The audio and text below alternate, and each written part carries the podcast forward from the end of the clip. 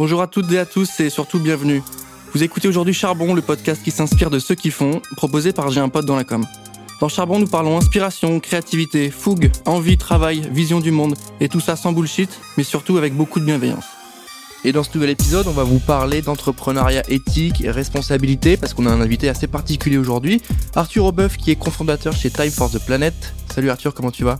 Salut Valentin, ça va impeccable. Et toi Bah écoute, ça roule, ça roule. Euh, tu sais un petit peu, la, la, période est difficile avec les petites maladies qui arrivent, mais on s'en sort, donc euh, tout va bien. On est ravis de t'avoir avec nous aujourd'hui sur Charbon. On va parler de toi, on va parler euh, de la boîte, on va parler du projet entrepreneurial, on va parler des idées qu'il y a derrière. Commençons peut-être par le début. Tu peux nous pitcher très concrètement en une minute ce que c'est euh, Time for the Planet? Ouais, c'est un plan d'urgence citoyen pour mettre un grand coup de tatane aux gaz à effet de serre à l'échelle mondiale. Et en gros, on détecte des innovations à impact qui peuvent changer la donne au niveau mondial. On leur adjoint un entrepreneur chevronné qui a déjà monté des grosses boîtes pour qu'ils marient écologie et économie et qui leur permettent de se déployer. On met tout ça en open source et on le finance avec des dizaines de milliers de citoyens partout dans le monde. Ok, bah merci, c'est hyper clair. Je pense qu'on a mis euh, les pieds dedans, on est directement rentré dans le sujet. Ce qui m'intéresse aujourd'hui, c'est de savoir un peu euh, ce qui t'a amené à faire ça concrètement, euh, les, évolutions que que tu as pu connaître en termes d'études par où t'es passé. J'ai vu que tu avais fait STAPS, qui est un parcours sport. Ensuite, tu as enchaîné avec quoi? Est-ce que tu peux nous parler, voilà, à partir des études euh, jusqu'à euh, la première expérience pro et après l'évolution concrète qui s'est qui s'est passée dans ta vie? Ouais, en fait, ça s'est fait en même temps parce qu'en fac de sport, t'as beaucoup de vacances et du coup, euh, vraiment beaucoup. Et en fait, j'ai monté des communautés sur Internet, donc sur Facebook à l'origine, et on était en 2012-2013 sur mes premières communautés. Et j'en ai combien cartonné. Les gens racontaient des petites anecdotes. Enfin voilà, on a eu des trucs de culture, des trucs d'humour, des trucs de sur la musique. Et en fait, rapidement, je me suis retrouvé avec beaucoup, beaucoup de communautés sur Facebook. On avait 12 millions d'abonnés sur l'ensemble de nos verticales et de nos communautés. Donc j'ai monté ma boîte là-dedans parce qu'on avait, euh, on sortait des apps mobiles, des sites internet, ça monétisait avec de la publicité classique, et puis ensuite des annonceurs, et notamment dans la musique, on avait euh, des majors et tout ça donc ça nous a permis de faire un peu émerger la boîte, mais c'était pas évident de tout faire parce que les études, euh, malgré tout, euh, mon master de fac de sport était assez complexe. Tu as eu? Euh, Bien sûr, que tu as eu? non, je l'ai eu avec 10,01, donc autant te dire que. Ah, mais ça tu l'as eu, moi voilà, tu l'as eu, voilà. c'est de l'avoir. La suite. Ah, ça me passionnait pas, ça servait à aller faire des pompes à vélo chez Decathlon. J'adore Decathlon, j'adore le vélo et les pompes à vélo. Mais enfin, c'était pas mon métier. Et du coup, bah, je me suis lancé à fond dans mes boîtes à la sortie de ce master, donc en 2015. Mais euh, voilà, pendant les premières années, euh, on le faisait pour s'amuser, les communautés c'était cool, mais je me rendais compte quand même qu'il y avait un bon potentiel. Le problème c'est que tout le monde me disait que c'était pas un vrai métier et que c'était un jeu les réseaux sociaux. Et donc j'étais un peu euh, contraint de finir mes études tranquillement en parallèle. T'as enchaîné avec pas mal d'expériences pro. T'as pas tout de suite été, enfin t'as un peu enchaîné entre création de boîte que tu viens de nous annoncer. Après t'es passé chez Thriller que les gens peut-être connaissent aujourd'hui, hein, l'espèce de social, de réseau social un peu concurrent à TikTok au final, qui, qui, est sur le même, euh, le même format. T'as enchaîné avec Brainbox. Alors Brainbox c'était ma boîte, euh, c'était ma boîte de communauté en fait qui a duré 8 ans et que j'ai revendu après à un groupe de dating. Et en fait, elle, c'est la boîte que j'ai créée en premier, que j'ai créée en 2014. En fait, j'avais déjà des communautés, il y avait déjà de l'argent, mais il rentrait sur le compte des régies pub. Et je savais même pas comment créer une boîte. Moi, je connaissais rien. Vraiment, je, je viens de Staps, donc tu vois, c'était vraiment l'inverse de, de mes compétences. Et du coup, j'ai créé cette première boîte en 2014. Je l'ai vendue en 2019, donc euh, assez récemment.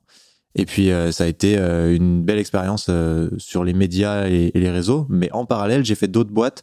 J'en ai fait une qui s'appelait Star Corporation, qui faisait du service. Donc là, on faisait des apps nous-mêmes de dating, des apps de gaming. On avait fait une app de micro-événementiel qui permettait aux gens en fait de se rencontrer dans le cadre d'activités de groupe, mais en petits groupes. C'était autant aller faire des cocktails que faire du yoga, que tu vois, il y avait plein de trucs. Et donc ça, c'était un peu une typologie de réseau social qu'on essayait de pousser. On avait levé de l'argent et tout, mais on n'a pas réussi à le lancer. Et donc j'ai vendu la boîte, mais ça a été une petite vente. C'était pas du tout un bel exit. C'était juste pour euh, sauver un peu les meubles, quoi. Hmm. Mais d'où ça vient là? Parce qu'on fait un petit peu le tour des expériences, mais euh, on a le sentiment qu'il y a quand même une vraie différence, un vrai gap entre les études que tu faisais, que tu es en train de faire, et euh, tes hobbies, tes passions, en tout cas ce que ce que t'aimais faire à côté.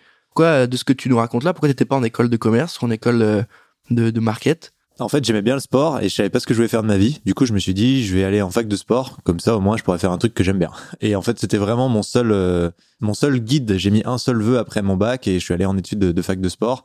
Et je savais pas du tout où j'allais. Et euh, comme j'ai toujours aimé créer des trucs, que j'ai toujours voulu faire des machins, euh, depuis que je suis tout petit, j'aime bien inventer des machins.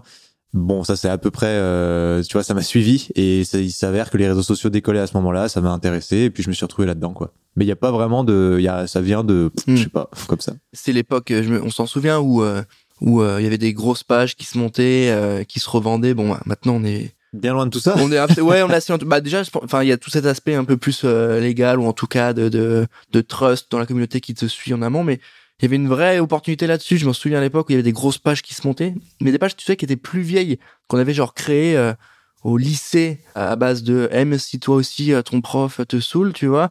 L'été, tu pouvais créer une page l'été, c'est ça, en Et après tu l'as renommé, tu recréais du contenu et tu avais une page média qui était absolument folle, quoi. C'était euh, dément, ouais. C'était hyper intéressant la, la, manière dont on créait le contenu dessus. Et ça t'a amené à te dire que euh, bah, entreprendre c'est sympa, c'était intéressant, c'était c'était un peu plus sympa que les études? Ouais, j'ai jamais eu l'impression d'entreprendre. Je faisais des trucs cool qui me plaisaient et ce que j'adorais c'était les communautés, c'était les gens. Je me rendais compte que tu vois c'était fou, tu pouvais interagir avec des milliers de personnes partout dans le monde et juste euh, en produisant des contenus marrants, des conneries. Donc ça, ça m'a fasciné vraiment. J'ai toujours trouvé ça hyper cool et tu vois on diabolise les réseaux sociaux, mais il y a quand même un truc génial tu peux te marrer tous ensemble en communauté sur des trucs, t'as des moyens d'échanger sur des machins qui forcément ou pas forcément d'ailleurs auraient pu être très visibles. Enfin, c'est, je trouve ça hyper intéressant les réseaux sociaux sur cet aspect-là. Et ça, ça m'a fasciné, tu vois. Je me suis dit, putain, c'est génial, il y a vraiment un truc cool, quoi. C'est un gros apéro géant euh, sur Internet. Mais c'est, assez intéressant là, dans la mesure où tu, tu es parti sur un truc assez fun de base, assez bon délire, assez on fait ça, bah oui, c'est un business, mais en même temps, c'est sur base de, de fun. Et là, on arrive sur euh, quelque chose qui est assez différent, qui est beaucoup plus engageant en termes de responsabilité sur la tienne, sur celle des gens qui bossent avec toi et de la proposition de la, de la boîte, proposition de valeur de la boîte que, vous avez aujourd'hui avec euh, Time Force the Planet. Tu l'as dit, tu mets en avant des gens qui ont des projets, qui ont besoin d'être accompagnés, pourquoi tu as eu le l'idée de faire ça? À partir de quand tu t'es dit bon, je suis bien marré peut-être? Est-ce que j'ai pas un rôle à, jouer? Enfin, je sais pas. Hein, qu'est-ce que tu t'es dit Comment tu Comment t'as fait le switch en fait? En fait, on se marre toujours autant, et c'est ça l'intérêt, c'est que nous, on s'est dit, est-ce que c'est possible de parler d'écologie en mode fun quoi? Est-ce qu'on peut apéroiser la lutte contre le dérèglement climatique? Parce que le problème principal que nous on voit, c'est que c'est très moralisateur, très culpabilisant ça te met dans une posture qui est pas très agréable, t'as pas forcément envie de t'y intéresser, mais si on arrive à en faire un truc fun, sympa, où les gens euh, sont juste joyeux et où c'est cool et où il y a de l'humour, bah peut-être que le sujet peut être beaucoup plus simple à prendre en main. C'est un peu notre pari. Nous, euh, pour la genèse du truc, en fait, c'était déjà sérieux mes boîtes finalement on déconnait dans le contenu mais tu vois euh, t'as des employés tu peux pas faire n'importe quoi faut pas qu'à la fin du mois t'aies fait de la merde parce que ces gens-là ils, dépendent de toi finalement pour pour manger donc bon, il y avait quand même déjà cette dynamique de boîte qui s'était mis en place. Avec Thriller, j'ai vraiment appris l'ambition, ce qui a été euh, la suite de mes expériences dont on a parlé. Parce que j'ai travaillé avec des mecs qui étaient incroyables, qui avaient vendu des boîtes euh, des centaines de millions d'euros. Et ces gars-là, tu vois, ils nous faisaient euh, faire des trucs. La première action de Thriller, c'était de sponsoriser le All-Star Game aux États-Unis. Et en fait, j'ai capté que quand tu te positionnes directement avec quelque chose d'ambitieux, bah ça donne euh, une étoile polaire à tout le monde et tu peux vraiment embarquer plein de gens et tu peux réussir à faire des trucs hyper ambitieux parce que de base tu te positionnes pour faire un gros truc. Et donc avec toutes ces choses là, moi je m'étais dit j'ai envie de redonner du sens parce que je viens de la montagne, je viens de la campagne, j'ai toujours aimé la nature et, c'est vraiment ma boussole à moi dans la vie. Et j'avais envie de faire un truc qui serve à garder un joli monde parce que je trouve que notre monde est vraiment magnifique et j'aimerais pas que ça soit un monde dégueulasse dans le futur parce que on s'en est pas occupé ou on l'a juste pas considéré. Donc c'était ça mon, ma motivation, aussi bête qu'elle puisse paraître et aussi naïve qu'elle soit, mais je me disais comment je participe maintenant avec ma compétence entrepreneuriale, ma compétence des communautés, euh, à faire en sorte qu'on s'occupe de ces problématiques-là, qui sont quand même importantes, et comment je fais pour avoir du sens quand je me lève le matin. Et donc moi je voulais faire un startup studio qui soit et avec des projets hyper durables et des projets rentables parce que j'avais la conviction que pour avoir de l'impact, bah, il faut mettre des milliers de personnes, faut mobiliser de la force de travail si on parle en mode euh, Taylor. Et donc pour mobiliser de la force de travail, il faut payer les gens parce que sinon ils vont pas venir. Et donc faut faire euh, de l'argent. Et donc je voulais faire ce mariage écologie-économie. Et en fait, mes associés actuels, qui sont d'autres entrepreneurs, qui ont monté d'autres boîtes avant, j'en connaissais un. Je l'ai vu pitcher Time for the Planet, c'est eux qui avaient ce nom et qui réfléchissaient au, sujet depuis euh, dix ans. Et ils étaient en train d'essayer de, de, lancer ce machin, de le mettre en place. Et en fait, je l'ai rappelé, je lui ai dit, mec, euh, on est deux connards qui essayent de faire la même chose. Autant être deux connards qui faisons la même chose ensemble. Et voilà la genèse du truc, en fait.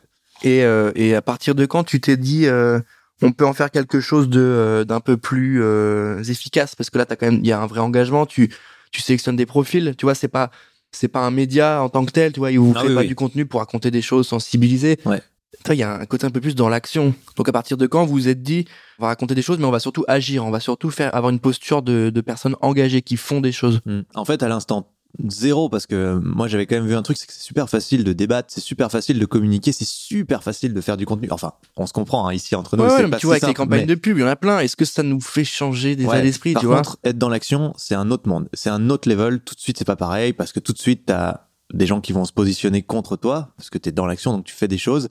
Mais pour nous, il faut être dans l'action aujourd'hui. C'est le principal euh, problème, c'est qu'on n'est pas assez dans l'action. Donc on s'est dit comment on mobilise un maximum de gens et on leur permet facilement de faire en sorte qu'il y ait de l'action qui se mette en place. Et donc pour nous, l'entreprise, c'est un formidable outil parce que aujourd'hui, on a besoin d'un outil en tant que citoyen pour lutter contre le dérèglement climatique. Euh, les petits gestes du quotidien, c'est une part du problème, enfin c'est une part de la réponse, mais ça suffit pas du tout. On voit que si on devient tous des super-héros du climat, ça représente 20% des émissions. En fait, 80%, c'est euh, la façon dont sont produits les biens et services à l'échelle mondiale. C'est juste la façon dont notre société fonctionne. Et ça, on n'a pas d'armes pour agir là-dessus en tant que citoyen. C'est pas t'acheter une trottinette et pisser sous la douche qui va te sauver, quoi. Et donc, du coup, nous, on s'est dit, il faut absolument qu'on utilise l'entreprise parce que c'est un outil de dingue. L'entreprise, par définition, ça transforme nos modes de vie à grande échelle hyper vite. Parfait. C'est exactement ce dont on a besoin aujourd'hui. Et donc, on s'est dit, comment on met une entreprise au service de milliers d'individus pour qu'avec leur argent ou leur temps, leur expertise, ils puissent avoir un impact direct et concret à l'échelle mondiale sur le climat. Et pour nous, il fallait que ça passe par l'entrepreneuriat. C'est ça, en fait, c'est une définition de l'action, l'entrepreneuriat. Il fallait qu'on mobilise des entrepreneurs pour que ces gens-là puissent déployer des innovations sous forme d'entreprise, ce qui n'est pas toujours le cas des innovations qui sont souvent en mode labo, en mode garage, et faire en sorte qu'elles aient des vrais modèles éco pour pouvoir vraiment bah, embaucher du monde, grandir et changer le monde en fait. Et donc pour nous, il fallait qu'on concrétise ce qu'on avait appris de l'entrepreneuriat, ce qu'on avait appris du média, des communautés, à travers quelque chose qui soit concret pour le coup et donc vraiment dans l'action. Et c'est un peu ça, euh, Time for the Planet. Et concrètement, quel est l'accompagnement que vous donnez? Aujourd'hui Moi, je suis quelqu'un, j'ai envie de mettre un, j'ai un peu d'argent. Voilà, je me sens concerné, j'ai envie de mettre un peu d'oseille dans, dans, dans cette cause-là. Qu'est-ce que je fais? Je viens vous voir. Qu'est-ce que vous me dites? Vous me dites, bah voilà, on, on en discute. Voilà les projets qu'on a identifiés. Euh. Non, alors vraiment. Comment ça marche? Il y a vraiment un changement de paradigme avec Time. On, on l'a pensé de zéro, sans se mettre aucune barrière, et on s'est dit comment on a vraiment de l'impact. Donc, on n'est pas un startup studio, on n'est pas un fonds, on n'est pas tous ces trucs. Nous, en fait, on co-crée des boîtes avec des innovateurs qui portent une innovation qui peut vraiment changer la donne au niveau mondial et on a un gros process de sélection pour s'assurer que les innos elles peuvent faire ça et on va chercher des entrepreneurs qui sont des monstres qui sont bien bien bien meilleurs que nous qui sont des gens qui ont monté des très grosses boîtes qui les ont vendues qui ont vraiment une grosse compétence entrepreneuriale et ces gens-là c'est eux qui font le taf en fait à la fin avec les innovateurs évidemment toi en tant qu'individu en fait, on te propose de mettre de l'argent pour devenir copropriétaire actionnaire du projet et donc t'en emparer au même titre que nous. Tu deviens euh, associé en fait et le porter au même titre que nous. Et c'est ça le hack de Time. C'est qu'en gros, on est un mouvement. Le truc qui nous caractérise le plus, c'est ça. C'est un mouvement qui fait naître des innovations à impact et qui les déploie à très grande échelle. Et ce qui va être proposé à toi, c'est de participer à la vie de la société au même titre qu'un actionnaire traditionnel, en votant pour les innovations lors des assemblées générales, en élisant notre conseil de surveillance qui te représente, etc., etc. Il y a plein de choses. Donc, tu as accès euh, à nos comptes, ils sont publics, il y a une full transparence sur tout t'es au plus haut niveau décisionnel, même si t'as mis un euro, en fait, t'es dans les assemblées générales. Donc ça, c'était hyper important pour nous, en termes de gouvernance, d'avoir quelque chose d'hyper démocratique, d'hyper ouvert, mais en même temps qui puisse pas être euh, euh, détourné de sa mission principale. Aujourd'hui, ça a deux ans, avec Force de Planète. Euh, vous en êtes tout concrètement eh ben, écoute, on est 33 000 associés actionnaires. c'est cool parce qu'on a mis un an pour avoir les 5 000 premiers. Maintenant, la deuxième année, on a bien grandi. Il faut qu'on continue d'accélérer. On a mis un an pour lever le premier million d'euros. Là, cette année, on va finir autour de 8 millions normalement. Il faudra qu'on enlève des dizaines de millions maintenant sur les prochaines années, mais on est assez confiant parce qu'il y a plein de choses qui se mettent en place. Tu vois, on a commencé vraiment avec les citoyens. Maintenant, il y a les entreprises qui rentrent dans la danse. Il y a les family office. Il y a les fonds. Donc, l'objectif, ça va être de faire en sorte que voilà, on, de, plus on grandit en nombre de citoyens, plus on est capable de convaincre. Donc, chaque citoyen compte, chaque euro compte parce qu'il nous permet de débloquer de plus en plus. On a reçu 500 dossiers d'innovation. On a ouvert notre appel à innovation le 1er janvier 2021. Donc, tu vois, ça fait moins d'un an, en fait, que les innovations, on peut les recevoir. 500 euh, c'était vraiment beaucoup et donc on a mis en place un gros process de sélection.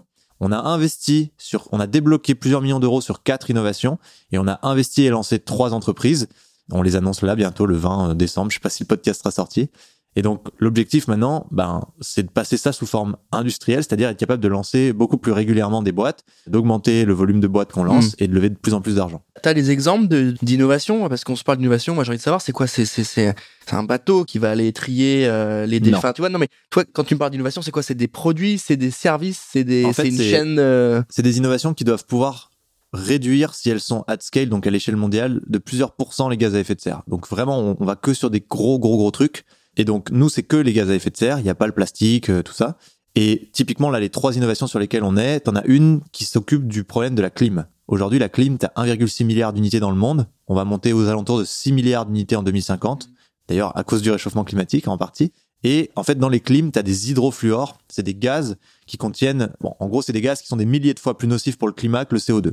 Plusieurs milliers de fois, voire jusqu'à 10 000 fois plus nocifs. Toutes les clims fonctionnent avec ça aujourd'hui et on ne sait pas faire autrement. Et ben nous, on a investi dans une boîte qui s'appelle Leviathan Dynamics et en gros, ces mecs-là, ils utilisent de l'eau à la place des gaz hydrofluorés. Et comme c'est des experts en mécanique des fluides, ils ont trouvé une façon de faire en sorte que l'eau s'évapore à très basse température dans leur machine. Donc ça consomme 30% de moins d'électricité qu'une clim normale. Et quand elle s'évapore, elle emmène les calories, la chaleur, dans la partie vapeur. Il y a une autre partie qui reste en eau qui tombe à 7 degrés. En fait, ça la refroidit dans le process d'évaporation à basse température. Et ils ont fait un compresseur, pareil, qui ramène la vapeur sous forme d'eau dans le circuit.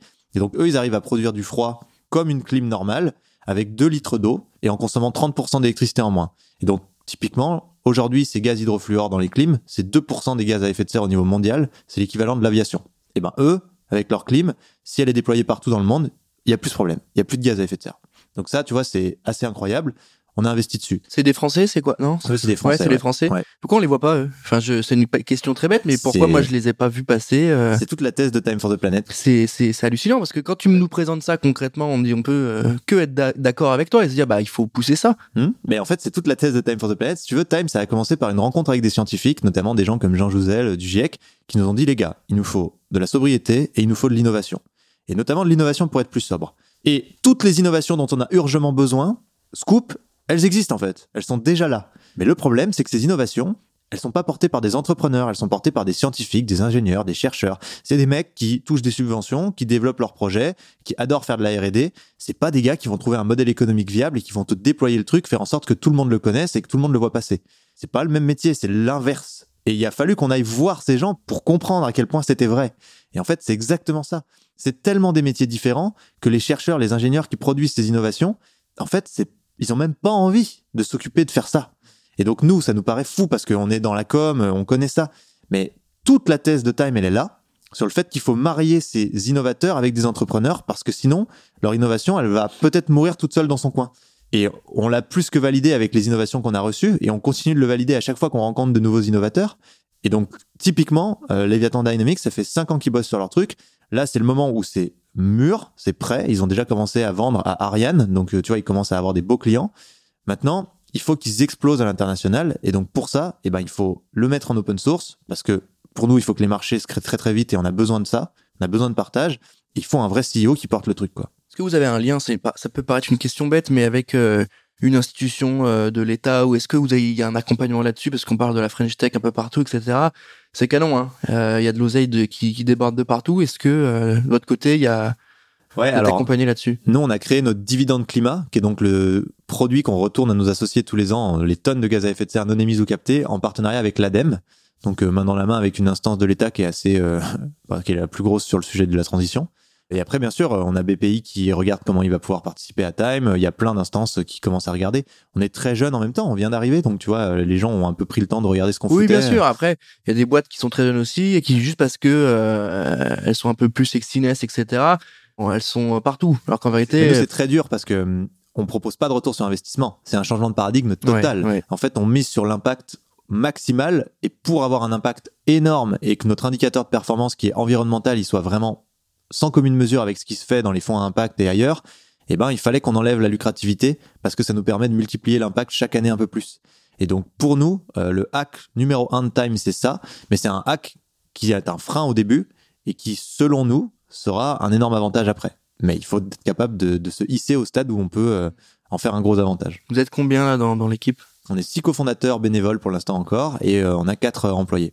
D'accord, il y a un modèle d'affaires qui est prévu. Enfin, quand tu me dis bénévole, à partir de quand vous vous comptez? Parce que bon, j'imagine que c'est ton métier à plus qu'à 100%, tu vois.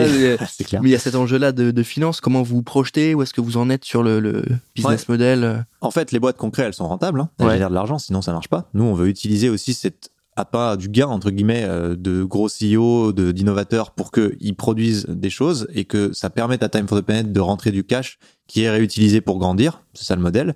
Mais par contre, nous, on n'a pas vocation à être bénévole toute notre vie. C'est juste qu'au démarrage de Time, c'était impossible de dire aux gens, vous investissez, et puis nous, on se rémunère. Oui, non, mais évidemment, en fait, bien au début, ça n'avait pas de sens. Mais par contre, maintenant, ça commence à avoir du sens parce qu'on atteint des volumes où c'est pas significatif qu'on se paye. De toute façon, on a déjà capé nos salaires à 4 SMIC max dans les statuts. Quoi qu'il arrive, au maximum dans le futur, ça sera 4 SMIC. Sachant qu'on va pas commencer par là. Et en plus, c'est voté en assemblée générale par tous les associés actionnaires. Donc c'est même pas nous qui décidons si on a un salaire ou pas, c'est les associés. Bon, il se trouve que là, on a fait une assemblée générale dimanche et ils ont voté pour euh, qu'on puisse se rémunérer. Donc on va commencer à se rémunérer à partir de 2022 là, dès le début, euh, gentiment, je pense avec un SMIC, on verra. Mais voilà, l'idée c'est euh, évidemment qu'on se rémunère avec ce projet. Il a fallu qu'on fasse des sacrifices. On a fait du consulting le soir et le week-end pour pouvoir vivre jusqu'à maintenant.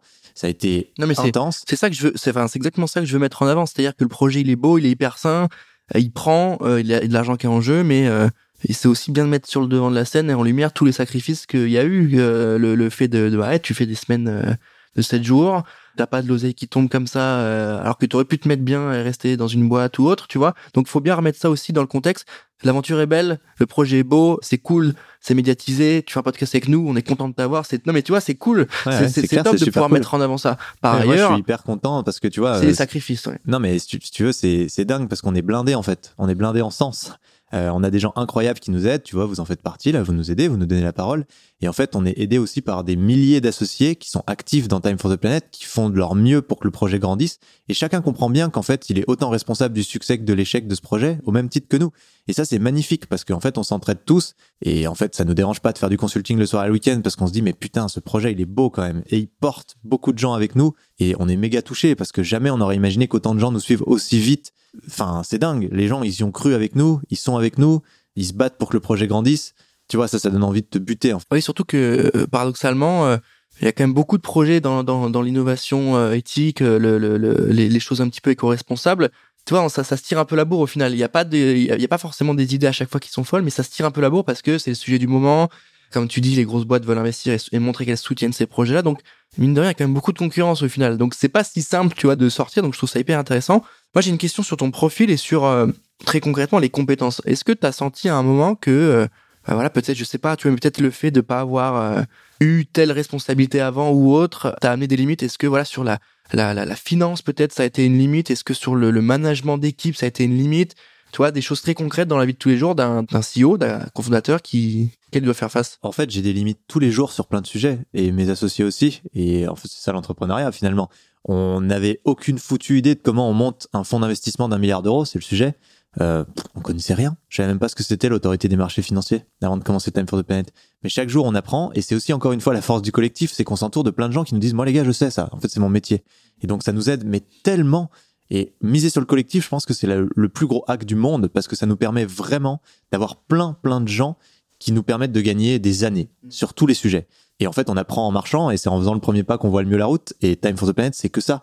On prend un pari de dingue avec des dizaines de milliers de gens on n'a aucune idée de si on va réussir, mais on le fait ensemble, on apprend chaque jour et en fait ça marche. chaque jour on avance et on est en train de transformer l'essai. Je sais pas si on réussira à avoir euh, autant que ce qu'on a visé et, et c'est pas grave en fait parce qu'on commence déjà à transformer l'essai.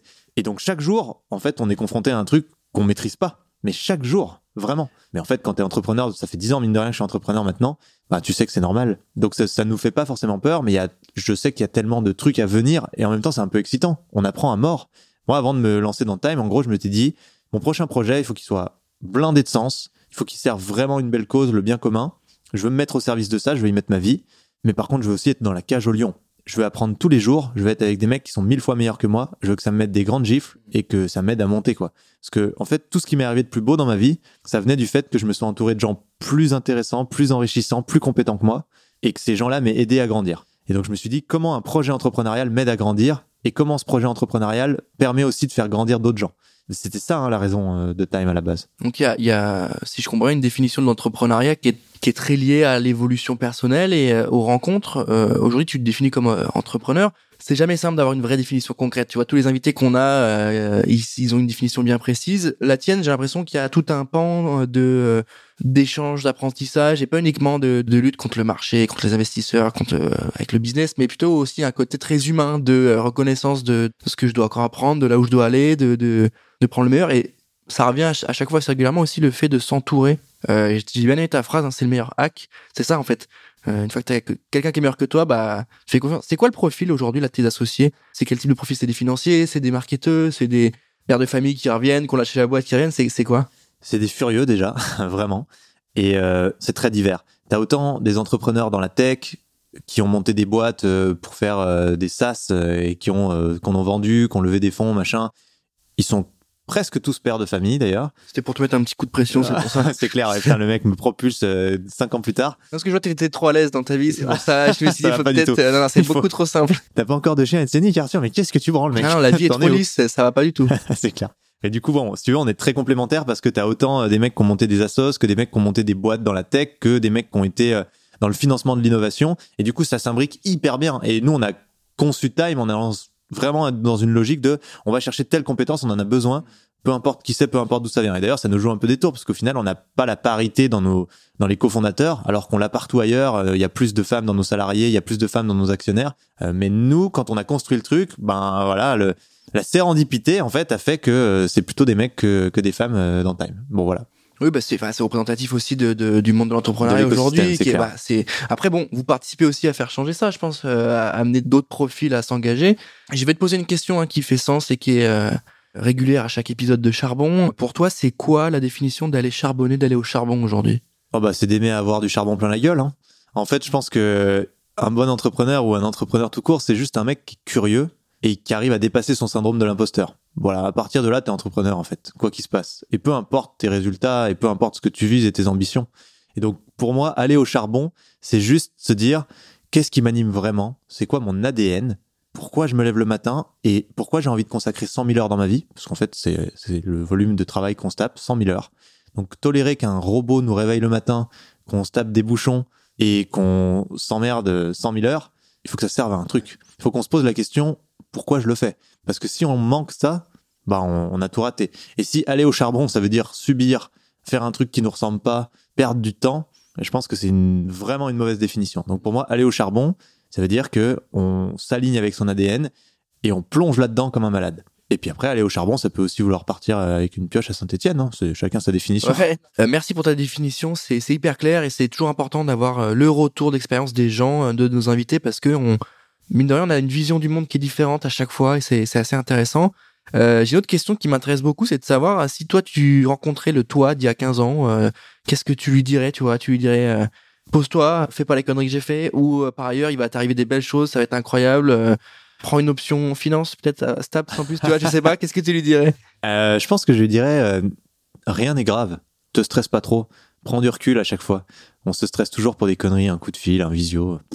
En fait, les choses sont pas graves, tout n'est qu'humain et tout ce qui va t'arriver de plus beau, ça dépendra juste de gens qui sont comme toi, avec 70% d'eau et, et un gros champignon avec de l'électricité qui lui sert de cerveau. Je pense qu'en fait, c'est vraiment ça le truc le plus cool de ma vie maintenant, c'est que je rencontre des gens qui sont juste exceptionnels. Hier, j'étais avec la CEO de KPMG. Et en fait, j'avais juste oublié que c'était la CEO de KPMG tellement elle était humaine. Et en fait, il y a beaucoup de gens comme ça qui sont à des postes incroyables, mais qui sont juste des humains comme toi et moi. Et je pense que c'est hyper dommage de se faire peur, de se limiter, de se mettre des barrières, parce qu'on se les met tout seul. Et à partir du moment où tu te dis rien n'est grave et je peux tenter des trucs, c'est pas un sujet. En fait, si ça marche pas, je m'en fiche. Faut, faut que je l'ai tenté. On est quand même beaucoup mieux. Hein. Et tu vois, euh, la vie a un goût plus agréable. Donc je pense que je lui dirais ça. Je lui dirais, tu vas pas mal te démerder, mais te mets pas de frein tout seul. En fait, ça vaut pas le coup. Il y a pas, a pas grand chose de grave. Ce qui est grave, c'est de souffrir, c'est d'être malade, c'est d'être emprisonné. Mais tu vois, euh, tout le reste dans notre vie, c'est, sympa, quoi. Faut, faut pas se poser trop de questions. Ouais. Bah, j'aime bien aussi cette vision hein, euh, qui est assez sincère en même temps, qui, qui, est plutôt vraie hein, sur ouais, bah, la CEO de KPMG, oui. Évidemment qu'elle est impressionnante, évidemment qu'elle impressionne, mais quand, comme tu le dis, c'est, c'est, ça reste une femme, ça reste quelqu'un d'humain et c'est bien de pouvoir continuer à le percevoir aussi, c'est important. Tu nous l'as dit au début de l'épisode, la nature, il y a un vrai lien euh, avec elle. C'est c'est à quel niveau? C'est parce que tu m'as dit que tu venais de la campagne, de la montagne. Je sens que ça te tient à cœur. C'est c'est à quel niveau? Moi, tu parles d'un campagnard aussi, hein, donc euh, je je je valide. Mais euh, c'est quoi? C'était t'as as grandi là-bas, t'as grandi dans la campagne. Il faut que ça reste. T'habites sur Paris ou non non Quel lien que t'as encore avec aujourd'hui? Ouais, j'ai grandi euh, dans un tout petit village de 200 habitants euh, dans le massif du Jura. C'est sur le département de l'Ain, mais c'est dans les montagnes du Jura. Et en fait, euh, ça a forgé qui je suis à 100%. Donc je peux juste plus l'ignorer et je l'ignorerai jamais. Là, ça fait le quatrième jour consécutif que je suis à Paris. Je suis pas bien là. Je, je vois, tu trembles. Là. Je vois, t'es pas bien. Qu'est-ce qu'on peut lui amener un petit verre d'eau là Non, vraiment, j'ai du mal avec les villes, même si j'aime bien comprendre le point de vue des autres et j'apprécie quand un Parisien m'explique en quoi il est nourri par la ville de Paris. Et je trouve que c'est aussi très touchant d'être capable de se mettre à la place des autres sur ça. Moi, clairement, j'aime la nature, j'aime les grands espaces. Ça me permet de répondre à mon besoin d'infini. Quand je regarde une vue, à perte de vue justement, en fait, je réponds à plein de choses qui sont intrinsèque aux humains, on veut toujours plus, on, on est toujours, on a des angoisses bizarres. Moi, ça me calme. La nature, ça m'apporte des réponses, je me sens bien. Je me dis, tant que les arbres sont verts et que le ciel est bleu, ça ira pour moi, quoi. Et en fait, vraiment, la nature, pour moi, c'est ce qui peut me permettre de toujours me sentir, de, de considérer que c'est pas grave, en fait. Parce que quand t'es dans la nature, t'as pas vraiment de problème. C'est un endroit tellement calme, tellement beau. T'as pas à te poser des questions chiantes, t'es pas oppressé, et je pense que la nature, ça reste quand même là où on a vécu pendant 3 millions d'années. Hmm. Ça fait que quelques centaines d'années qu'on vit entre des murs de béton. On n'est pas vraiment prêt, je pense. Et c'est difficile, à mon avis. Il y a plein de reportages intéressants. Il y a un film qui s'appelle Natura, qui montre que euh, dans les villes, le taux de schizophrénie, de dépression, il est multiplié par je sais plus combien par rapport aux, campagnes, juste parce qu'en fait les humains sont pas faits pour vivre dans des murs en béton et pas avoir de contact avec euh, l'environnement quoi. Donc moi je sais qu'il faut que je vive dans la campagne. Encore aujourd'hui, mon point de chute c'est un endroit où il y a bah pareil, il y a 200 habitants je vais faire du ski le midi, ça me va très bien, tu vois, c'est ça ma vie, quoi. Et en fait, euh, je changerai jamais ça. Et quoi qu'il arrive avec Time, c'est ça que j'apprécie aussi. En fait, si ça foire, mais je m'en fous, j'aurais essayé toute mon âme. Et j'irai vivre dans un bel endroit, dans les montagnes. Personne me connaîtra et j'en aurai rien à foutre, je serai le plus heureux. Et je le sais, ça. Et donc, tu vois, ça me fait plaisir aussi d'avoir ça euh, hmm. dans la campagne. T'en fous d'être riche, t'en fous d'être famous si t'es avec tes amis, euh, avec ta copine qui t'aime, euh, oh là là, c'est bon quoi, il y a rien d'autre. C'est ça qui est incroyablement euh, génial en fait. On sent qu'il y a quand même une vision dans ce que tu nous racontes et il y a beaucoup de de un de sincérité mais aussi de, de t'es apaisé, tu vois, ça se voit que t'es apaisé et qu'au final ça se transmet sur la boîte qui avance, qui se développe tranquillement, qui prend son essor.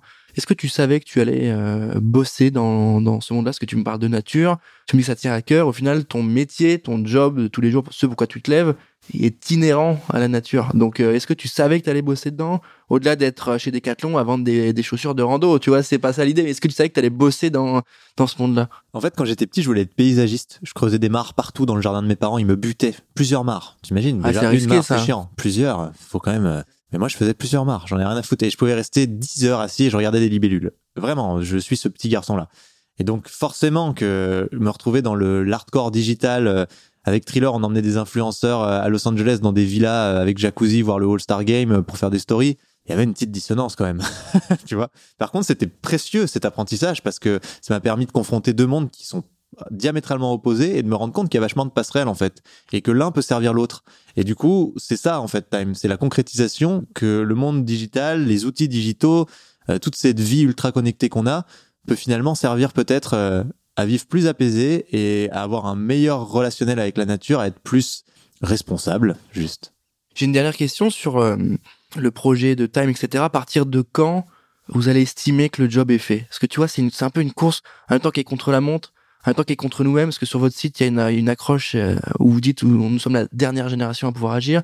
Donc il y a une lutte contre soi, contre le temps, contre les gens, contre la société, contre les, les marques. À partir de quand tu pourras dire que le job est fait? C'est une Très bonne question qui est large. Sur le sujet du climat, très précisément, le job, il est fait le jour où la température, elle s'arrête de monter. Et ça aussi, je veux le dire, c'est important. Les gars, il y a grave de l'espoir. En fait, tous les scientifiques, lors du dernier rapport du GIEC, ils ont confirmé un truc qui est génial. C'est que, à partir du moment où on atteint la neutralité carbone à l'échelle mondiale, c'est fini. la température s'arrête. Donc on n'a plus tous les tipping points, les points de non-retour, les enfers là qui peuvent nous emmener à plus de 12 degrés le siècle prochain et faire de la Terre un désert, c'est vraiment ça. Hein. Euh, on parle du 2100, mais en fait, faut aussi se projeter parce que ça va pas s'arrêter. Si on a passé les points de non-retour, ça ne s'arrêtera plus. donc, euh, on va niquer la planète. Par contre, ce qui est complètement fou, c'est qu'on a conscience de ça, qu'on sait le mesurer et qu'on sait que si en 2050, les gars, on a atteint la neutralité carbone à l'échelle mondiale, c'est fini. On n'a plus ce problème, plus jamais. Nos gosses, ils parleront pas de ça. Ils auront d'autres problèmes, hein, je vous rassure. Mais ça sera fini. Ça, c'est ouf. Tu, tu, y crois à ça ou pas Parce que c'est une question bête, évidemment que tu y crois, parce que sinon tu ferais, tu te lèverais pas tous les matins, mais concrètement, les solutions qui sont amenées aujourd'hui en, termes de, de, de, pourcentage de 100%, ça veut dire qu'on est bon, on peut le faire. En termes de pourcentage, on en est où là En termes de faisabilité, d'efficacité? On en est à 8%. Par contre, il y a une exponentielle qui se met en place. Et moi, j'adore les exponentielles. Parce que quand ça part, ça peut aller plus vite que le dérèglement du climat. Et c'est là-dessus qu'on mise. En fait, moi, je crois vraiment qu'on va solutionner le problème du climat. Parce qu'en fait, l'humanité, elle arrive à sortir des trucs de derrière les fagots quand elle est vraiment dans la merde. Et on commence à être dans la merde. Plus on va comprendre l'ampleur du problème, plus on va voir le problème, plus on va réagir de manière violente, et donc plus ce sera exponentiel. Ce qu'il faut, c'est qu'on arrive à le faire de manière coordonnée, civilisée, euh, et que ça soit un progrès pour l'humanité, ce challenge. Si euh, on foire ça, on va tous se tabasser la gueule, et ça sera un échec. Donc c'est juste ça, en fait. Mais par contre, je voulais juste rebondir sur ta question d'avant le problème du climat, c'est un symptôme d'un problème beaucoup plus large. C'est juste un symptôme. Ma grand-mère, elle dit toujours, euh, si tu veux tout faire, tu fais rien. Du coup, nous, on se concentre sur le climat parce que c'est un problème urgent dont dépendent beaucoup d'autres problèmes. Et en fait, notre vrai problème, c'est notre façon d'habiter le monde. Notre façon à nous, humains, d'habiter le monde, elle n'est pas soutenable. Donc, il faut qu'on soit capable d'être mature. Et on est en pleine crise d'ado. Et il va falloir qu'on arrive à devenir euh, des adultes responsables sur leur planète et à se dire, bah, ok, notre planète, elle se finit là. Elle commence là. On a tant de ressources. Euh, soyons responsables. Ça, ça va être le travail de, de plusieurs siècles. Mais par contre, je pense qu'on sera capable d'y arriver parce qu'en fait, on n'a pas le choix. Donc soit on va s'éteindre, mais ça serait la loose quand même. on serait l'espèce qui est restée le moins longtemps. Hein. Les dinosaures, ils se foutraient bien de notre gueule. Et en plus, s'auto-éteindre, c'est quand même sacrément la loose, quoi. C'est vraiment le mec qui glisse sur son paillasson et qui meurt, quoi. Donc, faudrait qu'on évite. Et après, je pense que le problème du climat, on va réussir à le résoudre dans un premier temps et que ça sera un moyen de comprendre que c'était un symptôme. Et donc, il va falloir que ce soit plus large que ça. En fait, on est au croisement de tant de révolutions que c'est très compliqué pour nous de comprendre. On est dans une grande accélération qui fait que d'accélérer encore plus elle-même. Euh, on a du mal à suivre. On sait pas trop vers quoi on accélère. On n'a plus vraiment de but. On sait pas pourquoi on le fait en fait. Euh, c'est fini. On n'a plus trop de projets de société. Et il va falloir qu'on urgemment qu'on se pose et qu'on arrive à faire ça, sachant qu'on est de plus en plus nombreux, qu'on a de plus en plus de problématiques. C'est ça le vrai sujet. C'est que on est dans un monde ultra complexe et il va falloir qu'on arrive à s'auto-réguler alors que l'essence même de notre développement, ça a été la capacité à faire des choses complexes. C'est très difficile. On a un gros paradoxe, les humains, c'est qu'à l'échelle de la cellule, tout est optimisé pour qu'on s'économise, qu'on dépense le moins d'énergie possible, et ça serait, en fait, les entrepreneurs, ils font ça. Ils aident l'humanité à vivre mieux en consommant moins d'énergie, de manière plus simple. Ce qui est complètement paradoxal, c'est que on a tellement travaillé pour rien branler qu'on s'est retrouvé à un stade où on a créé un monde ultra complexe qui nous bute. Donc, si tu veux, c'est un peu la limite de notre intelligence. Et là, il va falloir développer une nouvelle intelligence, celle d'être responsable. C'est un énorme pari pour l'humanité. Mais nous, on n'est pas à ce stade-là de réflexion. On est au stade déjà de, OK, il y a urgence, les gars, si on veut déjà garder notre terrain de jeu, ben, faut s'occuper de mettre un gros pansement là sur le problème du climat. Bah, tenons ce pari-là, en tout cas, sur celui du climat qui était euh, très bien pitché, très bien amené, très bien présenté je dirais pas simplifier, mais en tout cas décortiquer pour qu'on comprenne un peu mieux les enjeux et surtout bah, les solutions, parce qu'on en parle beaucoup, on le voit passer partout. Là, il y a une solution, là, il y a plusieurs solutions que tu nous présentes. On a vu euh, comment vous avanciez là-dessus. On arrive à la fin, Arthur, de, de, cet épisode de Charbon. Moi, je suis ravi d'avoir pu échanger avec toi et comprendre un petit peu mieux ce que vous faisiez, là où vous alliez. Euh, donc déjà, merci d'avoir pris le temps de répondre à toutes mes questions. Merci à toi pour l'invitation. Pour ceux qui ont envie de suivre un peu les actus euh, de Time, bah, n'hésitez pas. Je crois qu'on avait fait un papier ou en tout cas on avait un, un contenu sur J'ai un pote euh, sur le sujet. Bien aidé, vous avez partagé un truc, c'était très cool les gars. Merci. Donc voilà. N'hésitez pas à checker. Euh, évidemment, je pense qu'Arthur a du taf, mais je pense serait ravi aussi de, de, de faire d'autres podcasts ou autres. Donc n'hésitez pas à le contacter parce que si on peut donner un peu de visibilité, bah c'est c'est c'est quand même la moindre des choses, tu vois. Enfin, je pense que c'est important pour nous. Nous, on, voilà, tu vois, on, nous, sauve pas des vies, on fait des, des contenus audiovisuels et, et d'éditorial. Mais voilà, ravi de t'avoir eu avec nous, Arthur. Merci pour ta présence. Merci à tous de nous avoir écoutés. N'hésitez pas à mettre 5 étoiles sur Apple Podcast, c'est bon pour le référencement. Et moi, je vous dis à très bientôt pour un prochain épisode. Ciao.